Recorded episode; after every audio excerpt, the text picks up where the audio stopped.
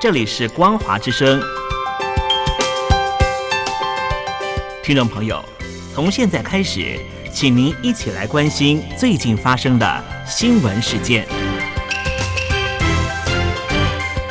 欢迎收听《光华随声听》。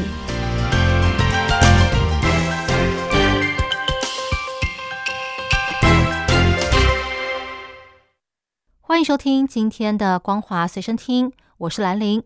首先带您关心国际间的重大消息。俄乌战争在今天满一周年，战争对乌克兰来说无疑是一场灾难，而对全球来说也是一次剧烈的冲击。外国媒体就整理了俄乌战争爆发至今对世界带来的几个重大影响。首先，第一点就是重现了欧战。在战争爆发的三个月前，前英国首相强生曾经表示，在欧陆进行战车大战是老旧的观念，时代已经不同了。如今，强生却不断的敦促英国派遣更多的战车，帮助乌克兰击退俄罗斯。这场二十一世纪的军事冲突与二十世纪的战争有许多相似之处，让人想起第一次世界大战。而战争也引发了新一波的军备竞赛，让不少专家联想到二战爆发前的情况。英国巴斯大学的学者伯里他指出，在乌克兰战争中，枪炮弹药依然是最重要的武器。常规战争，也就是国与国之间的战争，毫无疑问的又回来了。第二个影响就是给欧盟和北约带来考验和强化。俄罗斯总统普京试图透过战争来分化西方国家，并削弱北大西洋公约组织。没想到北约竟然因此更加活跃，而芬兰与瑞典。也放弃了军事中立，申请加入北约。欧盟则对俄罗斯寄出了强硬的制裁，并持续经援乌克兰。然而，冲突持续的时间越长，西方国家的团结也将面临更多的考验。第三个影响则是促成新铁幕的形成。战争让俄罗斯遭到西方国家的排挤，为此，俄罗斯与中国的经贸往来不断升温。普廷也强化与北韩、伊朗的军事合作，并且持续深化他在非洲以及中东国家的影响力。就像冷战时期，世界逐渐分裂成两大阵营。伦敦国王学院冲突与安全的专家杰曼他分析，俄乌冲突扩大了以美国为首的自由秩序以及俄中两大强权阵营之间的裂痕。中国国台办发言人朱凤莲先前表示，希望台湾能够优先恢复广州等十六个两岸直航的航点。对此，陆委会副主委李丽珍表示，两岸直航航点先前因为疫情有些暂停，现在疫情和缓，陆方确实有透过两岸协议平台向台湾的交通部民航局提出加开航点的意见。不过，恢复航点必须要看航空公司。观光旅游业的准备情况，相关单位都在积极的评估中。李丽珍说，陆委会与相关单位持续评估，等结果出炉后，希望可以透过协议平台和陆方一起交换意见。接下来带您关心中国境内的重大消息。中国退休人士近日针对医保福利被削减进行抗议，也就是所谓的“白发运动”。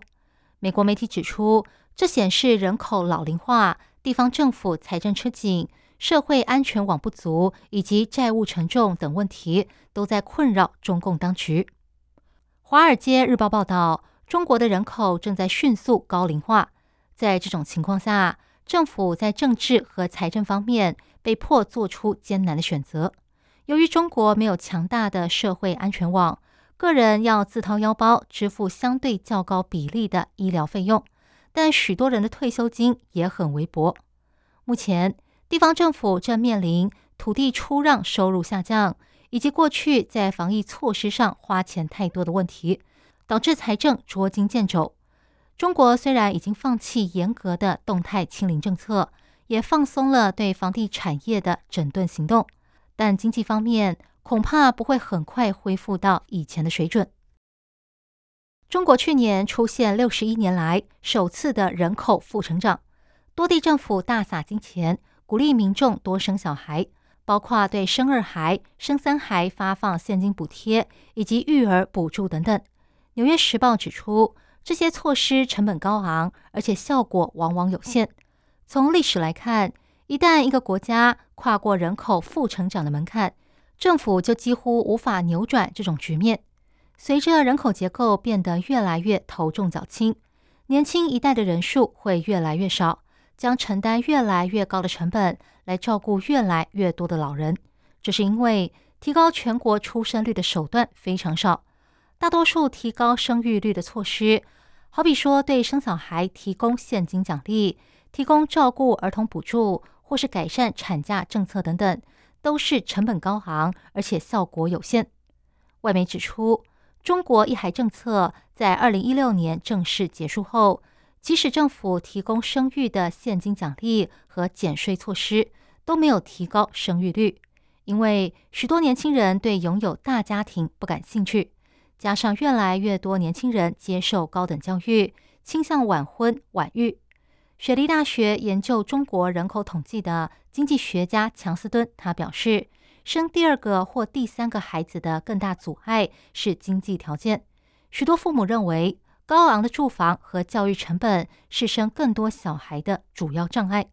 专家认为，最有效的措施是解决社会福利、就业政策和其他深层的经济问题，像是透过住房补贴、延长育儿假以及增加教育和养老金资金，来减轻年轻家庭的负担。最近中国的就业市场寒气逼人。中国媒体报道，去年秋天的校园征才几乎腰斩，字节跳动的征才人数直接砍半，美团则从一万变五千，百度和腾讯更直接盖牌，不公布实际的招聘计划。不少企业甚至直接放弃校园征才活动。一位香港中文大学的阳性毕业生描述他求职的艰苦，他说。自己投了近百份履历，全部都石沉大海。四五个月过去了，手上的录取通知是零。山东一名国企的人力资源部门也说，二零二一年校园征才两千人，结果报名的高达一万人。去年试出的就业机会直接砍半，只要一千人，但报名人数竟然高达十万人。他形容履历就像洪水一样涌入。报道指出。目前中国青年的就业难度可以说是前所未见。过去一年来，十六到二十四岁的城镇青年失业率一度接近百分之二十，创下新高。今年大学应届毕业生渴望来到一千一百五十八万人，扣除掉报考公务员以及研究所的人，至少会有七百到八百万人踏入职场，再加上非应届的毕业生。